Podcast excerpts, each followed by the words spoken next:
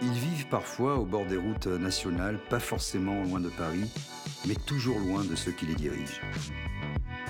Leur vie ressemble assez peu à ce qu'on voit à la télé.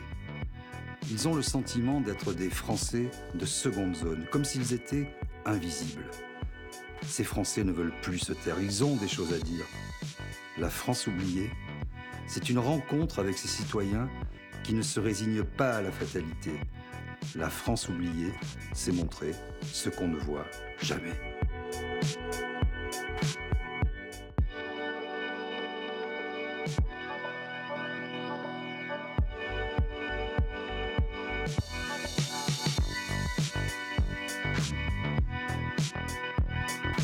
Aujourd'hui, nous sommes dans l'Oise et plus particulièrement à Tourotte.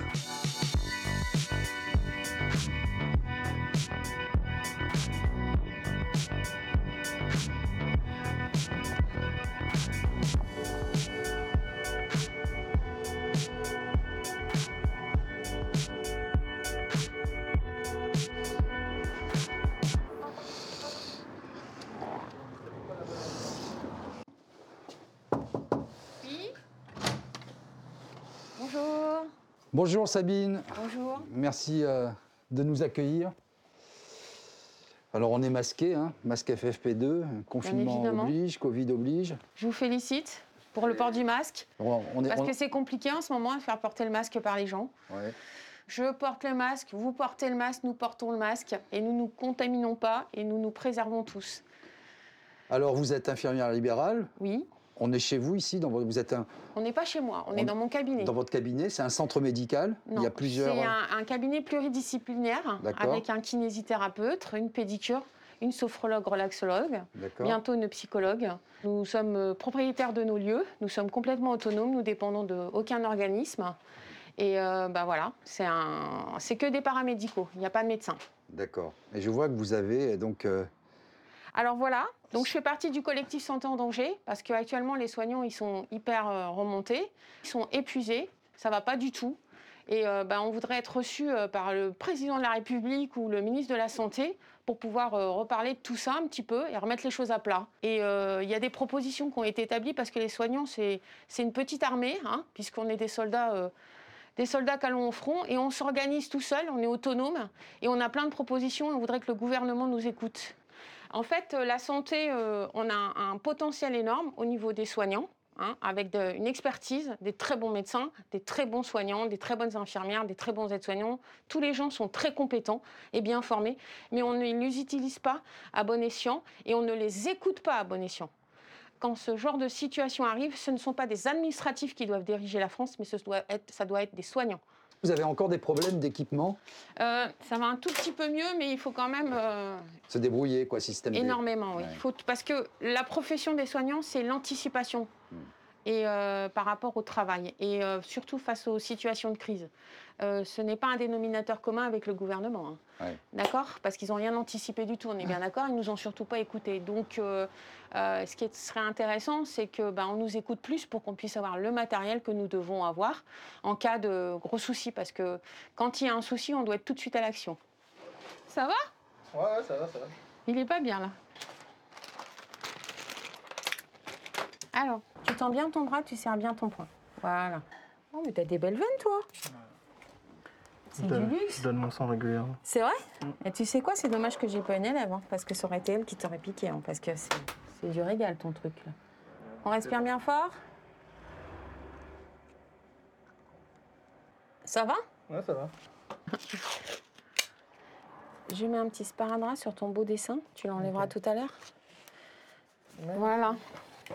Vous faites combien de- de- d'actes comme ça par jour en moyenne? En moyenne, on est, alors on est deux infirmières qui travaillons tous les matins. C'est un cabinet de trois infirmières. Hein. Il y en a toujours une qui est en repos, on fait un roulement. D'accord Et on a une, deux qui travaillent le matin et une le soir. Et ça s'arrête jamais en fait, du 1er janvier au 31 décembre.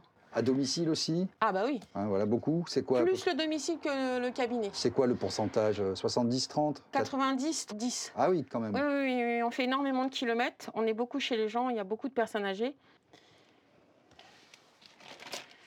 Voilà, voilà, voilà. Donc Sabine, on va où là? On va au labo? On va déposer le sang au labo. Ok, bah, je vous suis. Hein. Faut courir hein, parce que je vais vite. Ah ouais, moi. mais c'est bon, je suis entraîné. Allez.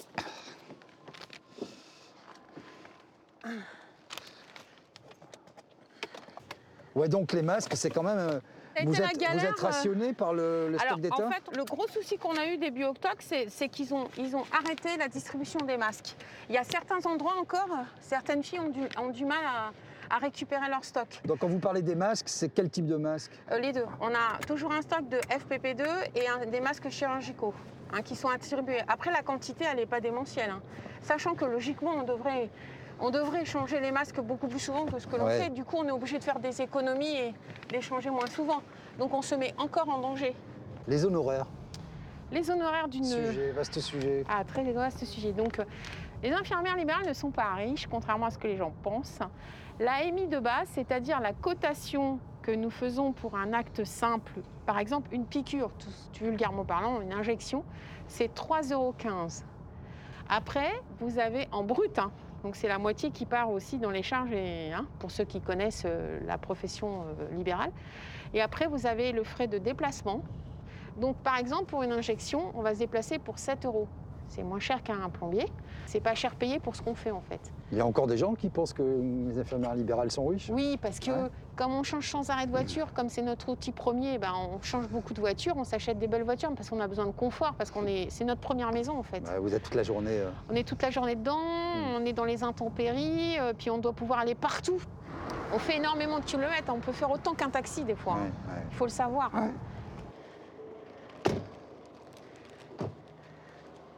Pardon, madame. Bonjour.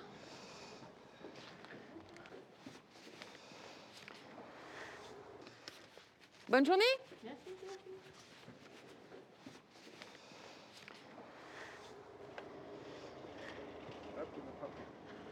Alors, on a euh, donc les infirmières, elles font la majorité, hein.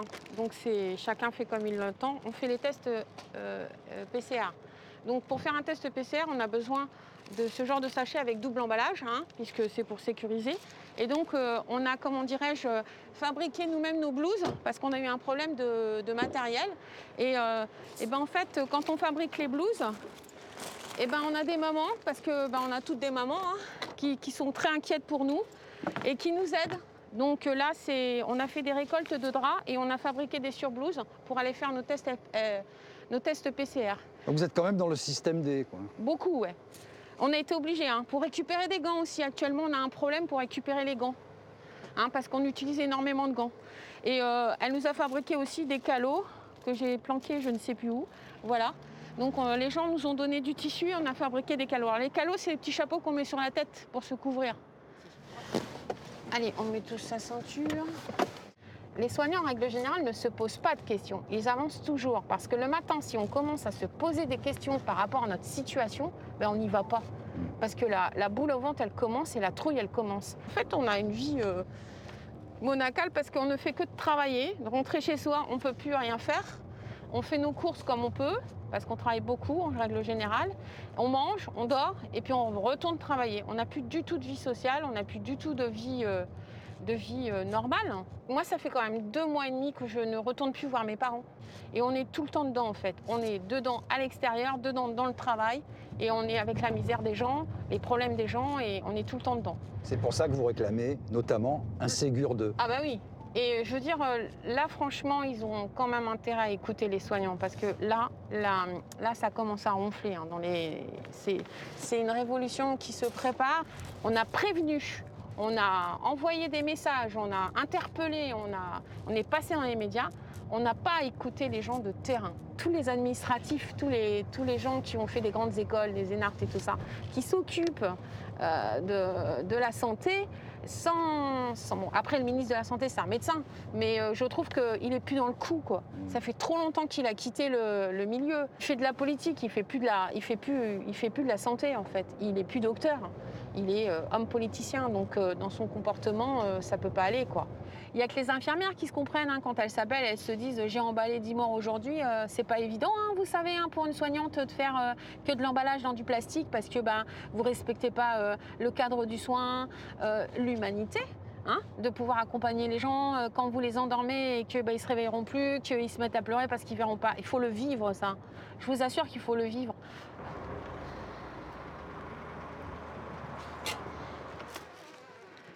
Allez-y, c'est une vieille maison. Ouais, je baisse les chaises.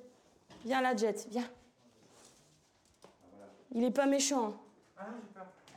Alors vous, Clémentine, vous aidez maman euh, dans la gestion du Covid dans cette période euh, un peu compliquée. Tout quoi. à fait, ouais. En fait, deux fois par semaine, je l'accompagne au drive euh, laboratoire.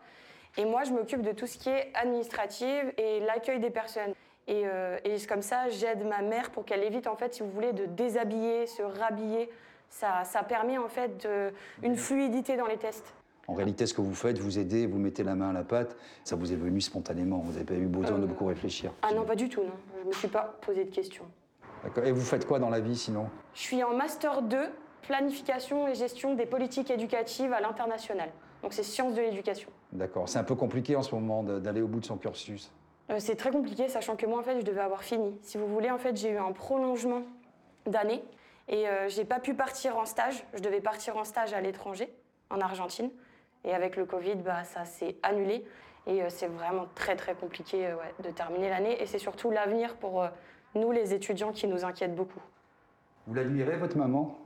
Ah oui, beaucoup, beaucoup, beaucoup. C'est pas facile tous les jours de, de vivre avec une personne qui part tous les jours soigner euh, les, personnes. Et puis en plus, les horaires qu'elle a sont très, très hum, aléatoires. Mais depuis qu'on est petite, donc avec ma petite sœur, qui n'est pas là, mais euh, on est, habitué en fait, on est baigné dedans. Et vous voyez, euh, il y a même un suivi parce que ma petite sœur, elle a choisi des études paramédicales aussi, elle fait des études de kinésithérapeute. Ouais, prenez votre blouse, on va faire la photo dans la cuisine.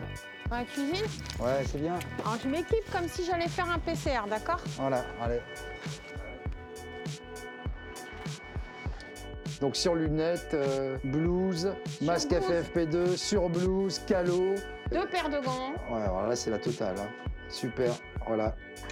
Complètement équipé pour affronter le virus.